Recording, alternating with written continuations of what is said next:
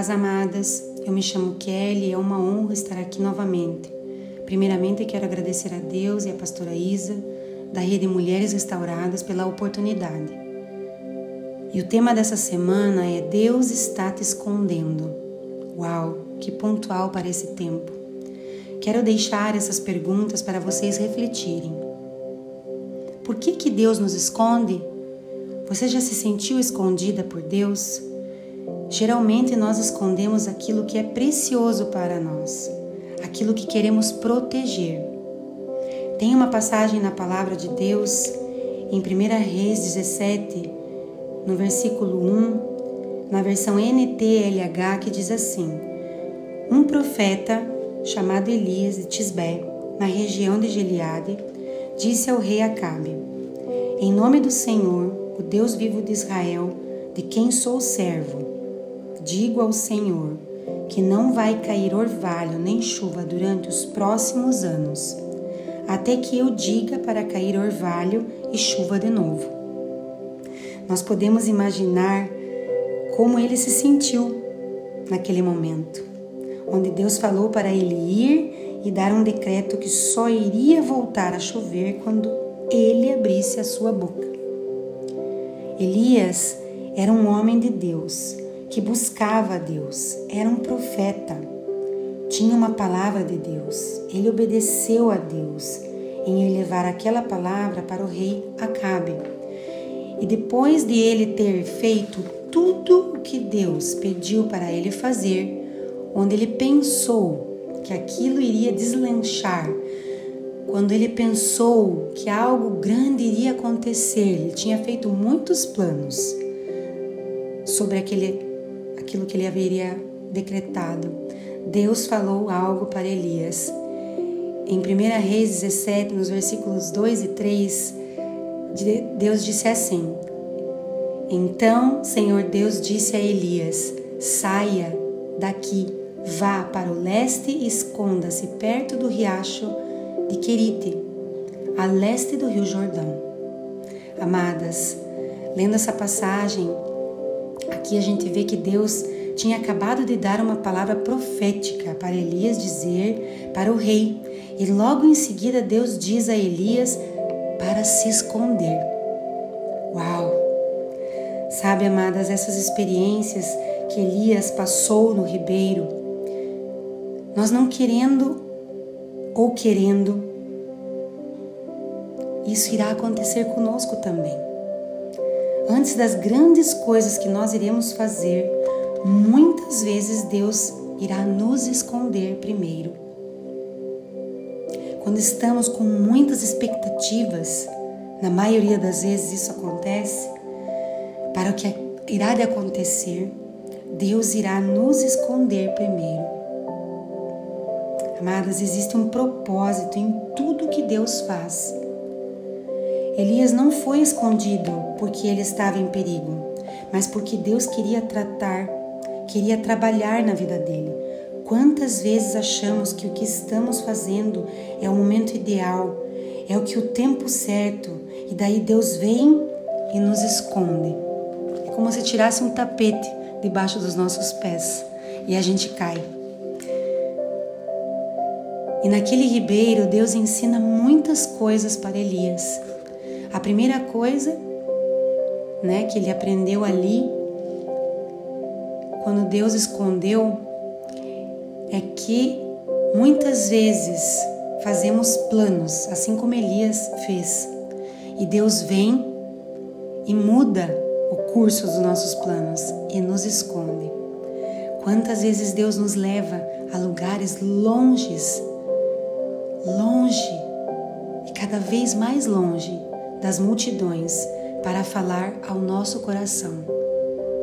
Somente nós e Ele. Pois quando estamos no meio da multidão, ficamos distraídas e não ouvimos a voz de Deus. Sabe, amadas, Deus conhece as nossas fragilidades, as nossas fraquezas, mas também conhece quando nós nos exaltamos por algo que estamos fazendo ou que somos capazes de fazer. Deus nunca colocará algo que não podemos carregar. Muitas vezes, diante dos nossos afazeres do dia a dia, família, casa, trabalho, às vezes temos dificuldade de ter o nosso tempo com Deus. Não podemos deixar que nossos afazeres nos deixem longe da nossa fonte, que é Deus. Elias foi separado por Deus naquele tempo. Quando Deus nos esconde, Ele está nos separando da multidão para ter um tempo conosco. A nossa vida é feita de estações, frustrações, decepções, visibilidade e também de esconderijos, pausas, recomeços, solitude e até mesmo quietude. Essa é uma das virtudes de mulheres que são geradas para um propósito que é obedecer à voz de Deus. Muitas vezes irá nos esconder para nos preparar para níveis maiores, assim como Elias foi preparado. Deus está nos chamando para estarmos escondidas nele, buscando primeiramente Ele no secreto. Às vezes Deus irá nos esconder para nos posicionarmos por nossas famílias, por nossos casamentos, onde muitas vezes foram sacrificados por causa da multidão. Estarmos escondidas em Deus não é uma rejeição de Deus, pois quando pararmos com Deus é muito melhor do que continuarmos nos movimentando sem Deus. Nós fomos chamadas para fluirmos e deixarmos que o rio de Deus nos leve. Mas quando nós queremos fazer as coisas funcionarem, nós iremos nos desgastar, gastar todas as nossas energias, ficaremos cansadas e sobrecarregadas. Esconder de Deus não é um castigo, e sim uma proteção.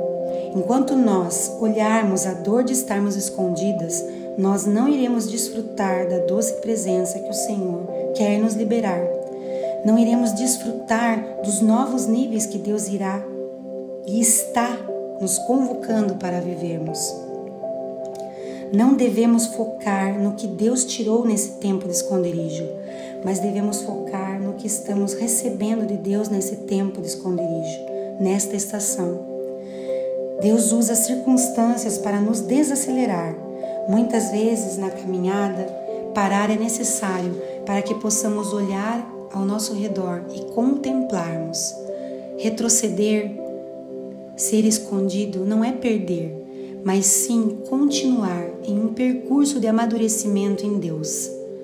Deus quer um coração obediente, totalmente rendido a Ele. Quando somos impedidas de estarmos na presença de Deus, é porque aquilo que tem lugar de Deus em nossa vida.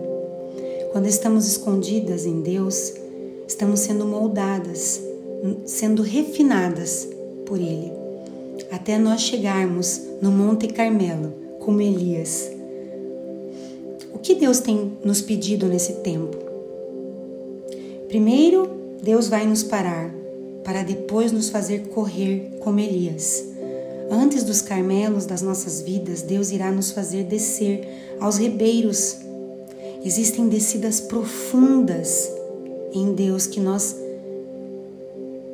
vemos morte, dor, destruição e rejeições, mas essas são descidas necessárias em que Deus irá nos levar em um lugar mais profundo nele. Nós precisamos voltar à essência, buscar a presença do Senhor que está no secreto, onde ninguém nos vê. No capítulo 18, é, fala que depois que Elias ficou escondido por três anos e meio, ele voltou com autoridade. Existem lugares que Deus nos marca durante esse processo e nunca mais seremos as mesmas. É necessário estarmos alinhados com o que Deus está nos pedindo.